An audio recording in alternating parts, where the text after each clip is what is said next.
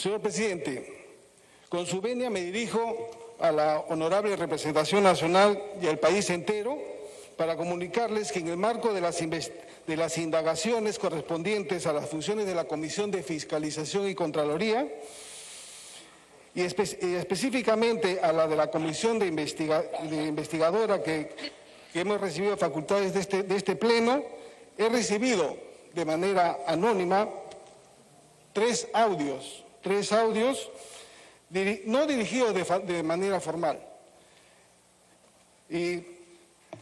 pero por la importancia de su contenido deseo hacerlo de público conocimiento. Con estas palabras, el congresista Edgar Alarcón sumió a la política peruana en una nueva crisis el último jueves 10 de septiembre. Con la publicación de los audios que menciona Alarcón, se desencadenaron una serie de eventos que nadie previó tan solo hace una semana. La sucesión de eventos ha sido rápida y numerosa. Afirmaciones y contradicciones del presidente y su entorno, afirmaciones y contradicciones del Congreso, renuncias, una moción de vacancia, acercamientos a las Fuerzas Armadas, conspiraciones para armar un gabinete paralelo, mensajes a la nación con generales en el trasfondo y el foco en un personaje tan místico y penoso como Richard Swing, como solo los hay o en las novelas de García Márquez o en la política peruana. Todas estas noticias han acaparado la atención del discurso público y lo increíble es que todo esto sucede en plena pandemia, crisis sanitaria y una crisis económica histórica. Si está confundido verdaderamente no es su culpa. Ha habido una infinidad de eventos, de dimes y diretes que han sido reportados por los medios en su totalidad. En este episodio de Sobre Pandemias y Realidades queremos presionarle justamente pausa a esta seguidilla de eventos y brindar un resumen claro y conciso de lo sucedido, pero sobre todo ofrecer un pequeño análisis de los hechos y sobre todo tratar de reflexionar sobre el porqué de estos. Ningún evento de esta semana ha sucedido en un vacío, ni tampoco es mera casualidad.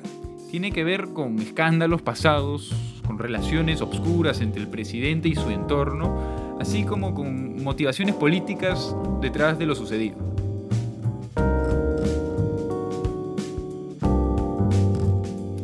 Soy Martín. Soy Lionel. Soy Abel. Y esto es sobre pandemias y realidades.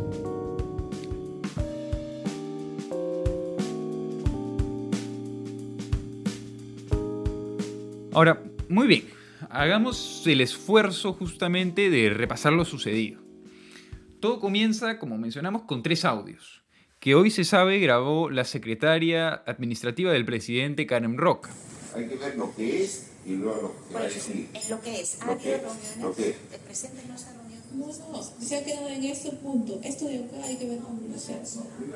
Yo, la vez que he reunido a, a, Cisneros, ha sido acá, en esta, en esta sala nunca lo vivió en ha sido acá.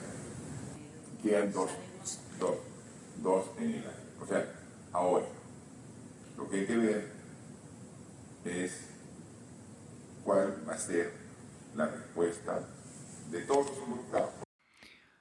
Abel, si se puede hacer un pequeño resumen nomás, ¿qué nos dicen los audios y por qué han generado tanta disrupción a nivel político? A ver, Martín, como bien dijiste, fueron tres audios presentados por Edgar Alarcón ante el Pleno del Congreso. Pero primero hay que dejar en claro quién es Edgar Alarcón.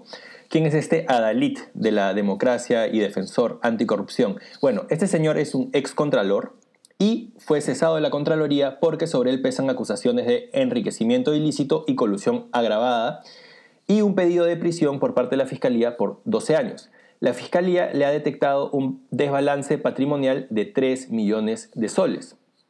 Pero bueno, dejando de lado al congresista por Arequipa, podemos decir que los tres audios se dividen en el primero, que es en el que se escucha al presidente hablando con funcionarios de Palacio y discutiendo sobre las entradas de Richard Swing, alias Richard Cisneros, a Palacio de Gobierno. En el otro discuten Vizcarra y Karen Roca, la secretaria de Vizcarra, sobre la renuncia de Roca a su puesto. Y en el último se da una conversación entre Richard Swing y Karen Roca, la secretaria. Quien sabemos ahora, como dice Martin, que fue quien grabó todos los audios, lo cual es evidente porque ella está en los tres audios y el, el, audio siempre está siguiendo la voz de Roca. Cuando ella se para, el audio la sigue, entonces es evidente que ella fue la que grabó los audios. Sin embargo, de los tres audios, el más comprometedor y relevante para la vacancia es el primer audio. ¿Por qué? Lo voy a explicar. Primero, el tercero se cae rápidamente porque son dichos de dos personas que tendrían que ser probados y corroborados. El día, además, el día siguiente de salidos los audios, Richard Cisneros aseguró frente a la prensa que todo lo que había dicho en ese audio había sido una mentira. Además, son dichos muy inverosímiles como que Richard Cisneros fue el que le pidió a Vizcarra que cierre el Congreso o como un complot eh, para asesinar al presidente PPK. Dichos totalmente inverosímiles y como dije se cae rápidamente todo lo dicho en ese audio. El segundo audio trata, como mencioné, sobre la renuncia de Karen Roca eh, en Palacio, dado que había habido una denuncia por parte del diario El Comercio sobre contratos entre la familia de Roca y el Estado, por lo cual el presidente la presiona para que ella presente su renuncia. Sin embargo, en este audio Vizcarra no dice nada muy comprometedor, aunque queda bastante claro que las contrataciones de la familia Roca con el Estado y el gobierno regional de Moquegua eh, deben ser investigadas en su momento. Entonces, el primer audio es el más inculpador y el usado además para justificar la vacancia. En resumen, es lo que se puede denominar un, control de daños por parte del presidente y sus asesores y secretaria. Ellos descubren, en medio de las investigaciones por el caso Richard Swing, que vamos a detallar más adelante, que Richard Swing ingresó cinco veces a Palacio. Sin embargo, estas cinco veces solo dos fueron registradas, las otras tres no habían sido registradas. Entonces quedan en ocultar las tres entradas no registradas. Y sobre las dos reuniones registradas quedan en que se diga eh, ante la opinión pública que, y el Congreso y la Fiscalía que una de las reuniones fue entre Swing y eh, Miriam Morales y otra entre Swing y Karen Roca. A pesar de que Vizcarra acepta haberse reunido con Swing, pero dice que no fueron cinco veces, a lo mucho fueron un par de veces. A ver, ¿qué es problemático de este audio para resumirlo? Lo problemático es evidentemente que el presidente y su despacho oculten por lo menos tres reuniones entre Swing y alguien de Palacio, sea el presidente o sea quien sea. Y además es problemático eh, que el presidente quede con sus asesores en que una de sus reuniones con Swing, que él sí recuerda, sea asumida por una de las secretarias que no había tenido esa reunión con Swing. Entonces sí eh, es claro que se ocultó información y que de alguna manera se estaba mintiendo a la población y a la justicia. Sin embargo, algo que hay que aclarar es que el mismo Vizcarra asegura en un momento del audio que las reuniones fueron intrascendentes. Fueron tan intrascendentes que por eso él no recuerda si fueron una, dos, tres. Lo único que recuerda es que no fueron cinco. Entonces queda claro que él casi ni las recuerda que fueron intrascendentes y que además se dieron por la insistencia del propio Cisneros. A ver, entonces, ahora que hemos presentado un poco los audios, parece necesario eh, entrar en este personaje de, Richard Cisneros o Richard Swing, que es un tipo verdaderamente curioso, ¿no? Es un cantante y farandulero, si se quiere decir, de, segunda categoría, quizás, ¿no? Es un tipo que pocas veces salía mismo como parte de la farándula. Eh, y es un tipo escuchando sus declaraciones y, y sus canciones también hasta a cierto punto absurdo. En otro contexto creo que me sería imposible imaginar que un tipo así desencadene semejante tormenta política, ¿no? Que ha llevado al presidente al borde de la, de la vacancia, ¿no? Eh, por lo que, a ver, me gustaría preguntarte si nos podrías decir un poco más sobre quién es Richard Swing y por qué surgió un escándalo en su entorno.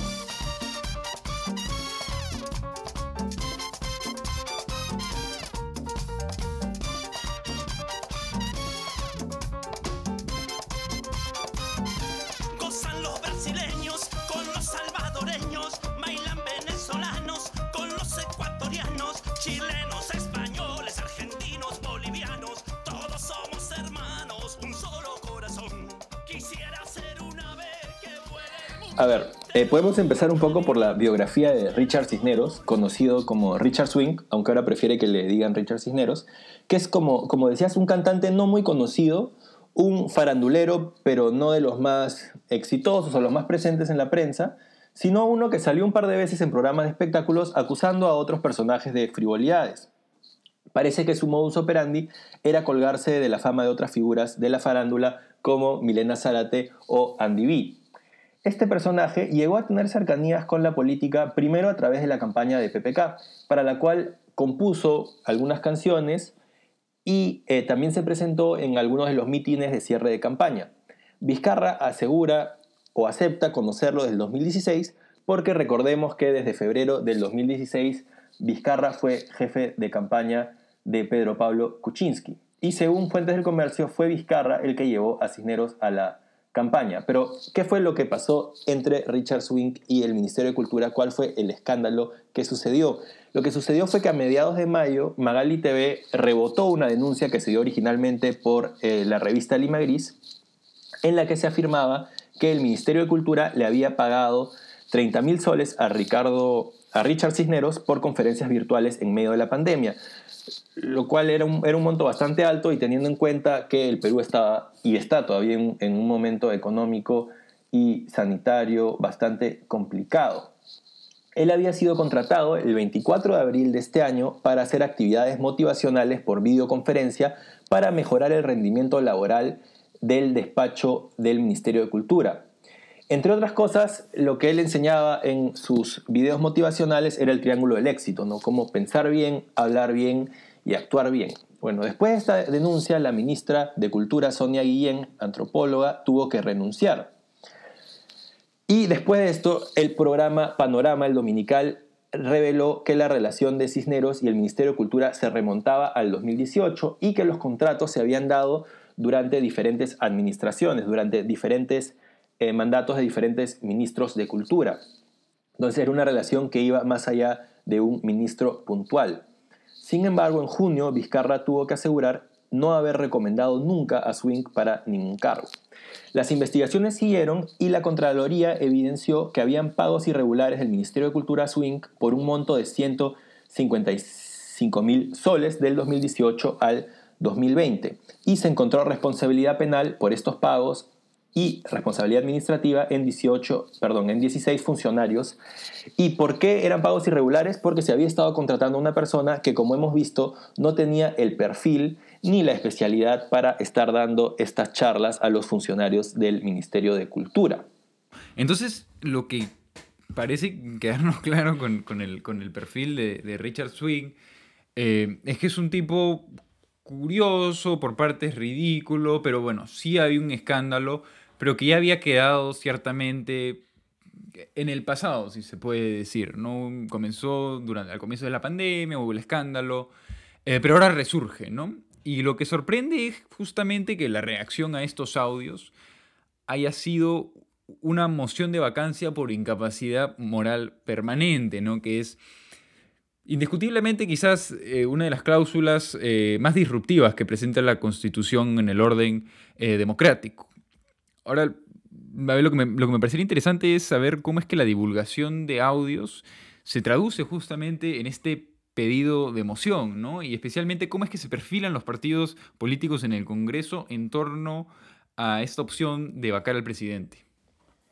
A ver, fue, algo muy rápido y sorprendente. Yo recuerdo haber estado escuchando eh, por internet el, el pleno donde Edgar Alarcón presentó los audios y después de que presentó los audios, se escuchaba la voz de un congresista que a veces se olvidan de apagar los micrófonos, diciendo vacancia, vacancia, esto solo es vacancia. Entonces, era algo muy rápido porque primero no quedaba claro qué era lo que se había dicho en los tres audios, eran extractos de audios porque los audios duran mucho más de, lo que, de, los fragmentos que hemos escuchado y además tampoco se había hecho ningún peritaje sobre eh, la veracidad de, los audios, si habían sido, qué sé yo, eh, editados o, o vaya uno a saber. Entonces, era muy rápido ya para estar pensando en vacancia, pero no solo fueron los dichos de este congresista que, que volvió a apagar el micrófono, sino en horas más tarde ya se había presentado la moción de vacancia y fue una moción que fue aceptada.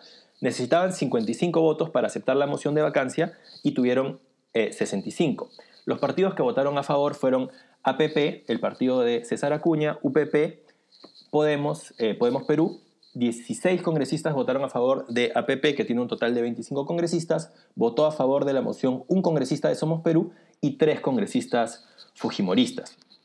La moción de vacancia fue sustentada por José Vega, de Unión por el Perú, que ha sido uno de los principales impulsores, y bueno, es el partido que tiene como figura representativa en estos momentos a Antauro Humala. Ahora, para perfilar un poco a los personajes, José Vega es lo que yo veo como el máximo representante de lo que el episodio pasado vimos como coalición de independientes, ¿no? Porque es un hombre de izquierda, que surgió de la izquierda, fue cofundador el 95 de UPP junto con Javier Pérez de Cuellar, pero cuando Javier Pérez de Cuellar se aleja de la política, este señor José Vega se queda con la inscripción de UPP y la usa básicamente como un cascarón para ir con quien sea a la presidencia, porque fue con candidatos con perfiles tan disímiles como Ollantumala el 2006, Castañeda el 2011, Nano Guerra García el 2016 y ahora Antauro Humala.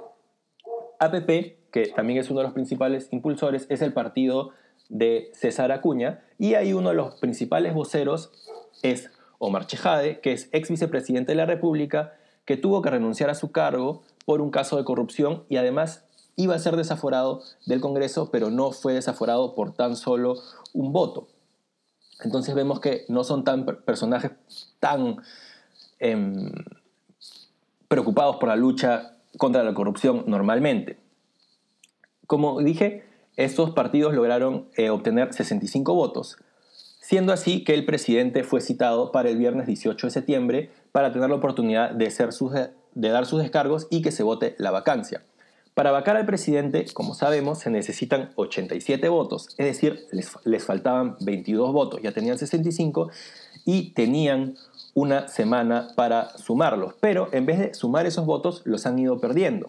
APP, el partido de Acuña, por ejemplo, ya manifestó que sus 22 congresistas no votarán a favor de la vacancia y con esto de facto ya se hace imposible una vacancia. Además se ha sumado eh, el partido Podemos Perú con Urresti como, eh, como principal vocero también afirmando que no van a votar a favor de la vacancia. Entonces, la vacancia se ha caído, la vacancia no se va a dar y eso se ha dado, o estas, estos cambios de opinión se han dado por lo que se reveló al día siguiente de la propuesta de vacancia y que vamos a ir discutiendo. Muy bien, entonces llegamos al tema del Congreso, ¿no? Y habiendo hablado del Congreso, es imprescindible hablar de su presidente, ¿no? El presidente del Congreso, Manuel Merino. Parece ser que en el Congreso nada sucede sin su aval o cálculo, cálculo político. Hoy sabemos que Merino parece haber tenido un plan muy concreto detrás de la vacancia y se acercó a generales de las Fuerzas Armadas como también a incluso ministros mismos del gabinete de Vizcarra actual.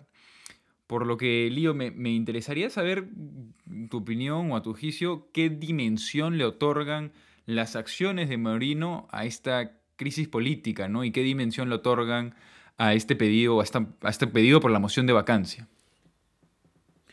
Eh, bueno, evidentemente el accionar de Merino, a quien contactó y aquello que intentó hacer, le ha dado una dimensión mucho más problemática a la crisis política que hemos tenido en estos últimos días.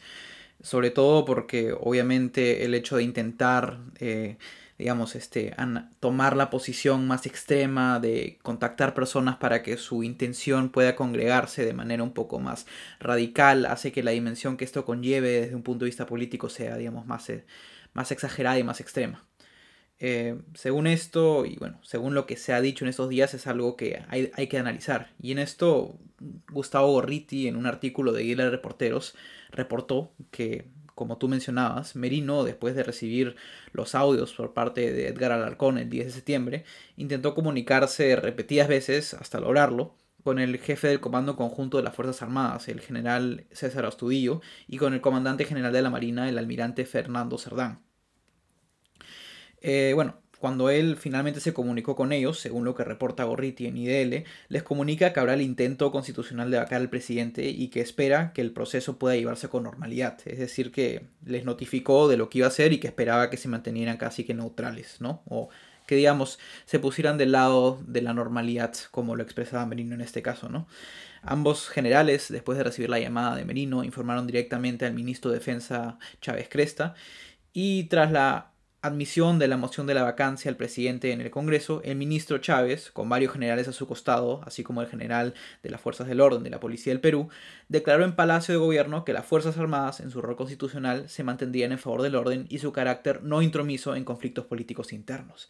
Es decir, Por un lado tenemos a Merino intentando contactar desde su posición a las Fuerzas Armadas y quizás atraerlas un poco a su lado, alegando una cierta normalidad en un intento constitucional de vacar o un intento constitucional de vacancia. Y por el otro tenemos a las Fuerzas Armadas contactándose directamente después de esto con el ministro de Defensa y por tanto con el Ejecutivo para así digamos, este, en conjunto responder al Congreso o al presidente del Congreso alegando a través de esta imagen que se dio que no están dispuestos a este tipo de contactos, este tipo de información y sobre todo este tipo de posiciones. Se hace entender por estas aseveraciones que el presidente del Congreso, por tanto, había intentado orquestar una cierta forma de apoyo por la vacancia que podría entenderse como inconstitucional y que Gorriti califica con el dicho tocar la puerta de los, de los cuarteles diciendo, y cito aquí, el toc toc de antaño significaba casi siempre la conjura en camino a la sedición, y el ring ring de Ogaño no es igual, pregunta, y, cierro la, la cita. Estos hechos le dan obviamente una dimensión al problema que se aleja de intentos democráticos por vacar a un presidente por únicamente las vías democráticas. Lo manifestado por el ministro de Energía y Minas después, Miguel Inchaustegui, al cual personas cercanas a Merino habrían contactado para asegurarle su permanencia en el cargo ante la vacancia y elección de un posible nuevo gabinete, solamente profundizaron entonces y atestiguaron esta intuición que se tenía acerca de la posición de Merino, ¿no? Porque por un lado contacta a las Fuerzas Armadas, contacta a personas para ofrecerles una posición en un nuevo gabinete, se puede entender que en cierta manera hay un intento de vacar, pero planeado o planificado previamente o planificado de manera que no se lleve de manera constitucional y quizás de lo que uno podría comprender como el orden que conlleva y se tiene dentro de la democracia que tenemos o deberíamos de tener en el Perú. Y bueno, entonces para acabar con nuestro pequeño repaso de todo lo sucedido, parece eh, importante justamente entender cuál es la reacción del Ejecutivo, porque ciertamente la tuvo y, como mencionaba, no se ha quedado de brazos cruzados y lo que suceda hasta que haya algún tipo de resolución, eh, dependerá mucho de las negociaciones y contacto, conversaciones entre el Ejecutivo y el Legislativo, ¿no? Eh, Leo, a tu juicio, ¿qué es lo que necesitamos entender sobre el futuro de la crisis y sobre una posible solución, si es que acaso es posible hablar de una solución?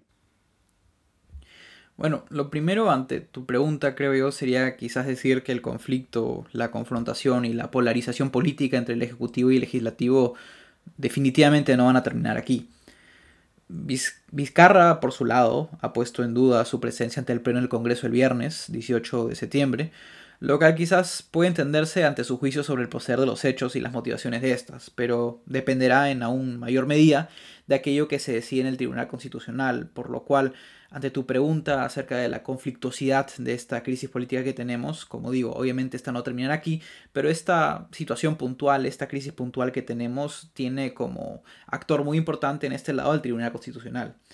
El Ejecutivo, a través del Ministerio de Justicia, presentó el 14 de septiembre una demanda competencial ante el Tribunal Constitucional con la intención de evitar, y cito a Luis Alberto Huerta Guerrero, procurador del Ministerio de Justicia, el uso indebido del Congreso de la facultad de declarar la vacancia por incapacidad moral. Y cierro la cita.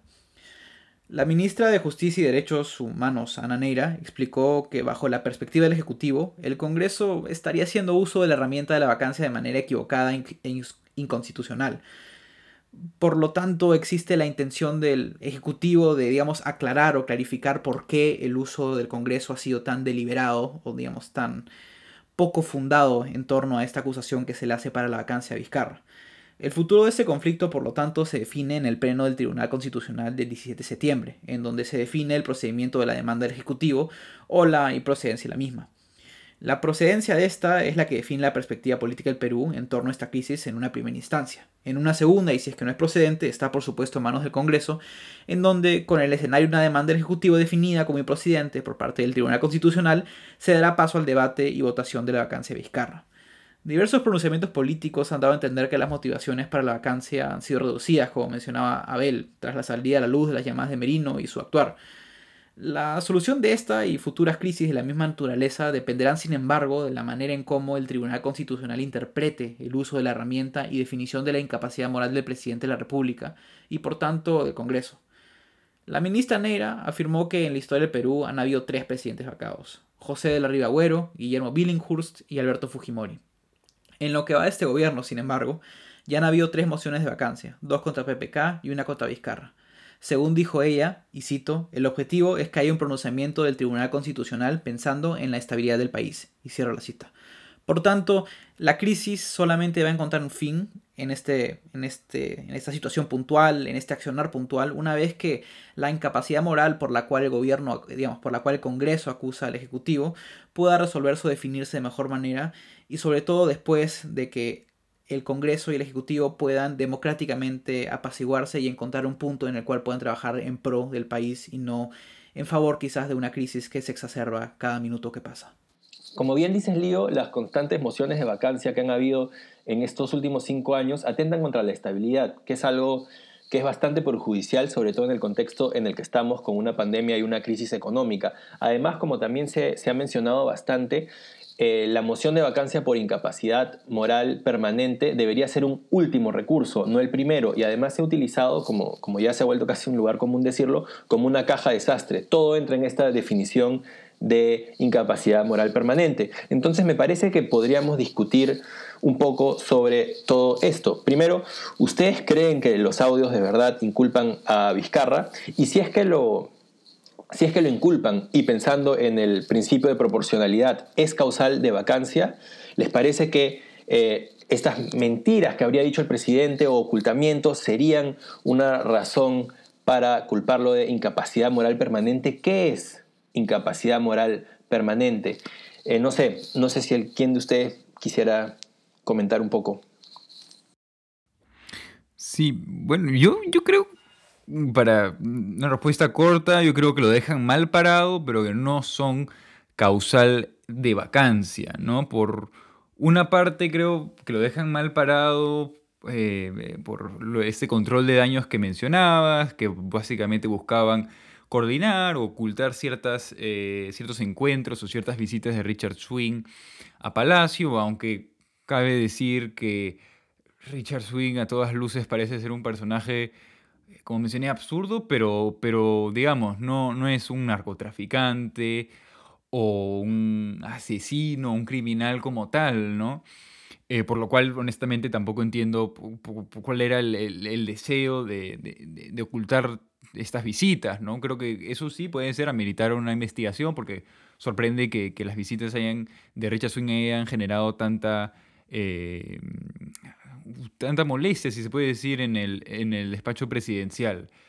Eh, lo que sí creo que deja mal parado al presidente es por, por la luz que, que, brindan estos audios sobre su relación con este entorno cercano, ¿no? que son eh, Miriam Morales, eh, secretaria general, que entre tanto ya renunció, y Karen Roca, que entre tanto también ha renunciado. ¿no? El trato sugiere relaciones muy, muy complicadas eh, y hasta tóxicas, ¿no? especialmente ese segundo audio cuando se habla de la, de la renuncia de Karen Roca, es lo que demuestra es verdaderamente una relación muy complicada con, con, del presidente, ¿no? Además que el mismo hecho que se haya podido grabar al presidente dentro de su despacho sugiere, en verdad, a lo mejor no, indica las mejores personas que podrían estar en, el entorno cercano del presidente, ¿no?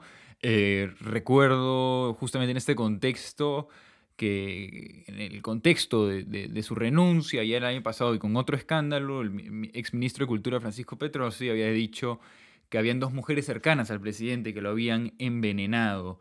Eh, sin querer entrar demasiado en, en, el tema, pero parece que recordando esto, que a lo mejor sí había algo de verdad en, este aspecto del entorno cercano al presidente. Yo creo que eso es algo que amerita ser investigado. Pero bueno, yo creo que está lejos de ser una causal de vacancia, ¿no? Este es un último recurso por su capacidad disruptiva, ¿no? O sea, vacar a un presidente del, Perú eh, debería ser casi la, el último recurso que utiliza eh, cualquier eh, poder del Estado, ¿no? Y, bueno, el tema de la incapacidad, o sea, la razón que se utiliza, la incapacidad moral permanente, hay que ponerlo en contexto, ¿no? Y, históricamente es un tipo legal que viene del, del, pasado, si se puede decir así, para describir la pérdida de capacidad cognitiva de un presidente, permanente, ¿no? Por eso está el tema permanente, de permanencia, o sea, ya sea por un Alzheimer, esquizofrenia o una especie de enfermedad degenerativa, eh, y en verdad no tiene que ver con un mérito de moralidad eh, del presidente, ¿no? Es así como se ha malinterpretado o interpretado simplemente en los últimos eh, años, en especial la primera interpretación que se le hace a Pedro Pablo Kuczynski. Entonces, en líneas generales, creo que lo deja mal parado, pero a mi modo de ver, está lejos de ser de una causal de vacancia, ¿no?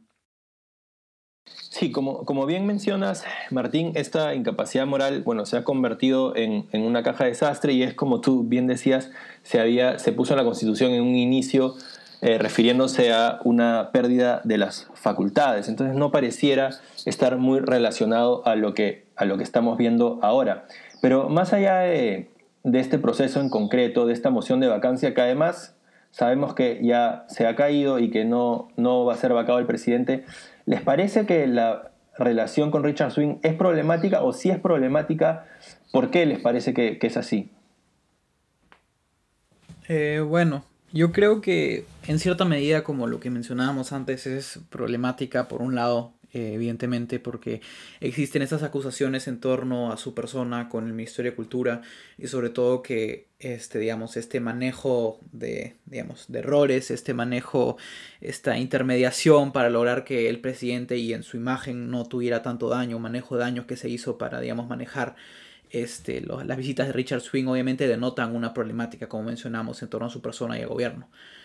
Pero la relación entre él y el presidente, digamos, no es del todo clara. Creo que aún no se sabe lo suficiente como para poder tener una conclusión final acerca de ella, como para así incluso tener una conclusión que nos lleve a una vacancia, que es lo más exagerado y lo más eh, irracional de todo aquello que hemos visto en los últimos días por lo cual yo no diría que es problemática, diría que es algo que hay que investigar, porque de seguro hay cosas por detrás en cualquier gobierno y de seguro en este ejecutivo también que no sabemos, que probablemente son problemáticas y que de seguro serían cuestiones que deberían de ser discutidas, quizás lo de Richard Swing lo es, pero por lo menos en aquello que se ha mostrado hasta ahora no parece tener una implicancia tan grande en el presidente para que sea problemática y ni siquiera causal para un debate acerca de la vacancia por su lado, por supuesto, y es lo que hemos estado quizás argumentando en cierto, de cierta manera entre líneas, esta vacancia ha sido en cierta manera planeada previamente a siquiera la presentación de esos audios frente al Pleno. Puede ser una interpretación de aquello que se vio en el Pleno, del accionar de los congresistas y sobre todo de Manuel Merino.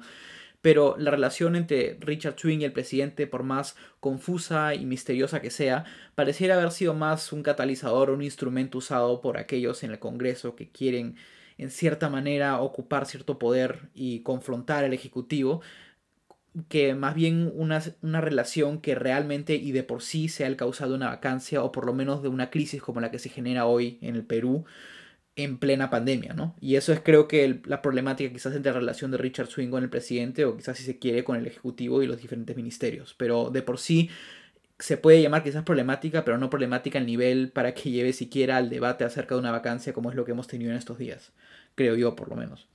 Claro, Lío, como tú dices, la, relación con, con, Richard Swing es problemática, pero hemos que llegado más o menos a un consenso en que es problemática, debe ser investigada, pero no pareciera ser una causal de vacancia y habría que precisar bastante bien qué es eh, el tema de la incapacidad moral permanente y qué es lo que, a lo que atañe. No, no parece ser este el caso y parece ser estado haber sido usado más bien como una, como una herramienta para el Congreso para desestabilizar o vacar al, al presidente. Entonces surge la pregunta de por qué, por qué el Congreso haría esto, ¿Cuál, cuáles serían los objetivos del Congreso, por qué el Congreso querría sacar un presidente además que va a terminar su gobierno en siete, ocho meses y que además ha convocado ya elecciones, no es alguien que se quiera atornillar el poder. Las elecciones están están convocadas y van a ser como, como los últimos años elecciones libres. Entonces, ¿cuáles creen ustedes que, que han sido la, los objetivos del Congreso que han tenido ellos en, en, mente al hacer esto? Y no solo los congresistas, sino los grupos políticos detrás, ¿no? porque sabemos que hay bancadas que han votado totalmente a favor de, de esta vacancia, como UPP, como el partido de Acuña en un principio. No sé qué opinan. Yo, yo creo que en, en cuanto a los motivos, la motivación del, Congreso ciertamente ha cambiado un poco, ¿no? Al comienzo, cuando recién se divulgan los audios, los audios no, no quedaba muy claro, no quedaba muy claro cuáles eran los motivos, parecía que era un intento eh, del congresista Larcón de quizás cambiar el foco, eh, ese mismo día, si no, mal no recuerdo, había que votar eh, por el impedimento de que condenados o sentenciados eh, puedan postular en las siguientes elecciones, parecía que esa era la intención, ¿no? Yo creo que con el paso de los días y la revelación, especialmente de los contactos eh, de Merino con las Fuerzas Armadas y particularmente con, miembros del gabinete, incluso eh, con, la intención que ha quedado más clara de Merino en crear un nuevo gabinete, un gabinete paralelo que pueda ingresar a la vacancia del presidente, sugiere de pronto una nueva dimensión de la motivación. Eh, lo que sugiere, creo, las conversaciones de Merino claramente es que, él quería hacerse con la presidencia, ¿no? en orden constitucional, sin vicepresidenta, en el caso de Mercedes Araos, él sería el siguiente en el orden constitucional y creo que para él está claro, por un lado, ese, deseo de poder, pero sobre todo eh, me parece muy preocupante también que el presidente Vizcarra haya comentado que muchos congresistas le han pedido para que postergue las elecciones, ¿no? como si fuese la agenda secreta, si se puede decir así, del, Congreso, que hay intereses muy concretos en quedarse en el poder, que los congresistas recién electos, naturalmente solo para un año, quieren impedir que tan solo sea por un año.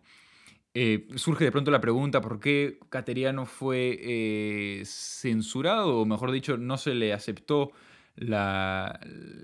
no se le dio el voto de confianza. Resulta la pregunta, quizás Cateriano era justamente un impedimento para este plan de, de, postergar las elecciones y quedarse en el poder por más tiempo, ¿no? Y los intereses que están metidos en el Congreso ni los quiero mencionar ahora, pero son muchísimos que van desde los intereses de los cuellos blancos hasta eh, las universidades, el proceso de la reforma educativa de la SUNEDO. Entonces, yo creo que hay muchísimos intereses detrás y lamentablemente parece eh, haberse visto que, los intereses del Congreso, que ojalá no se concreten, pero parece que era eh, quedarse en el poder, postergar elecciones y poder desarrollar una agenda una vez Merino esté en el poder, lamentablemente.